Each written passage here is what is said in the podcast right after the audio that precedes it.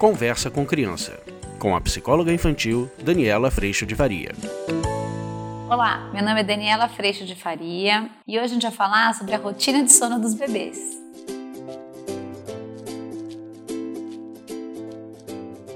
Oi, gente! Hoje a gente vai falar sobre os bebês dormindo e como é que se dá esse processo, esse desenvolvimento de rotina. Normalmente, os bebês pequenos, até os três meses, dormem nos intervalos das mamadas. Por isso, as mamães precisam estar bem preparadas e descansar junto com esses bebês, se possível, porque a cada mamada, e normalmente essas mamadas costumam acontecer no intervalo de três em três horas, né, de três em três horas do início da mamada. Então, muitas vezes a gente descansa apenas duas horas e esse bebê já acorda para mamar de novo. E depois dos três meses, esse bebê começa a dissociar o processo digestivo do sono. Então é quando a gente começa a conseguir que essa criança consiga estender um pouquinho mais o tempo de sono dela, principalmente à noite, da mamada. Por isso é importante que a gente dê uma bela caprichada nessa mamada da noite, antes dos adultos irem dormir, para que essa criança estenda esse período de sono o máximo possível. Normalmente essa criança vai mamar de novo por volta de umas 5 horas da manhã e aí ela vai repetir esse processo ao longo do dia nos seus intervalos de mamada. Começam a entrar por volta dos seis meses a frutinha, a papinha e a criança vai desenvolvendo todo o seu processo de desenvolvimento de alimentação e o seu processo de sono também.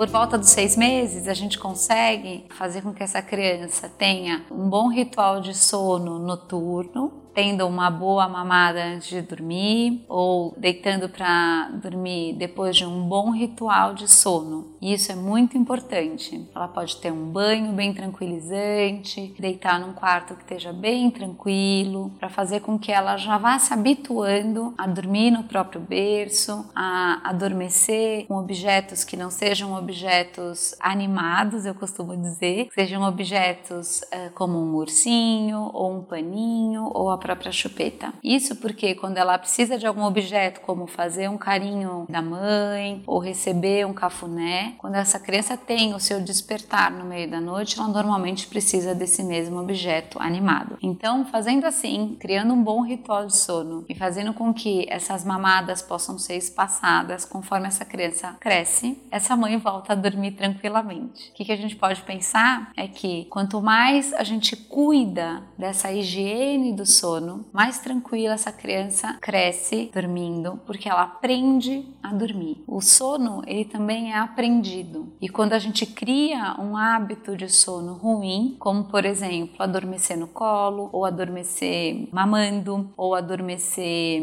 mexendo no cabelo, ou mexendo no cotovelo, ou mexer na mãe, quando a gente cria hábitos de sono ruins, normalmente a gente vai ter mais trabalho para depois fazer com que essa criança adormeça sozinha no berço ou sozinha na cama, isso até com as crianças maiores.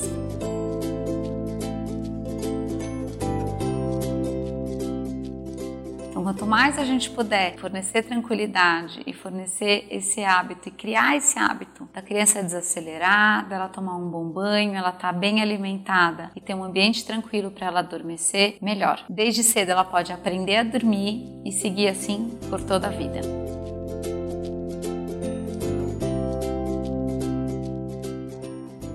Vídeo de hoje foi esse. A gente se vê semana que vem. Você acabou de ouvir Conversa com Criança, com a psicóloga infantil Daniela Freixo de Faria. Mande seu e-mail para conversa@danielafaria.com.br.